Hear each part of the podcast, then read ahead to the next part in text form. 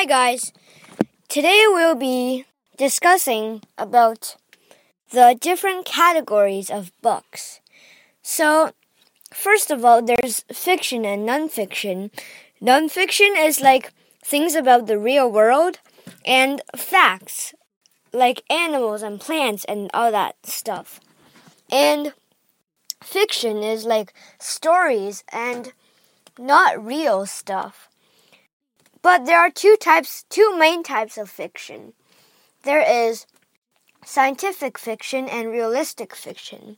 So realistic fiction is like a story that's like maybe in a school that is realistic but is not real. Scientific fiction is like all that machine guns and laser and Star Wars and stuff like that. So that's the difference. In nonfiction, there's geography books and there's biographies. And biographies is when a person writes about another person. And autobiographies are when a person are when a person writes about himself.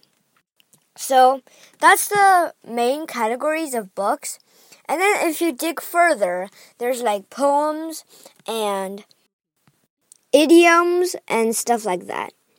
But that's the main categories. So yeah, goodbye.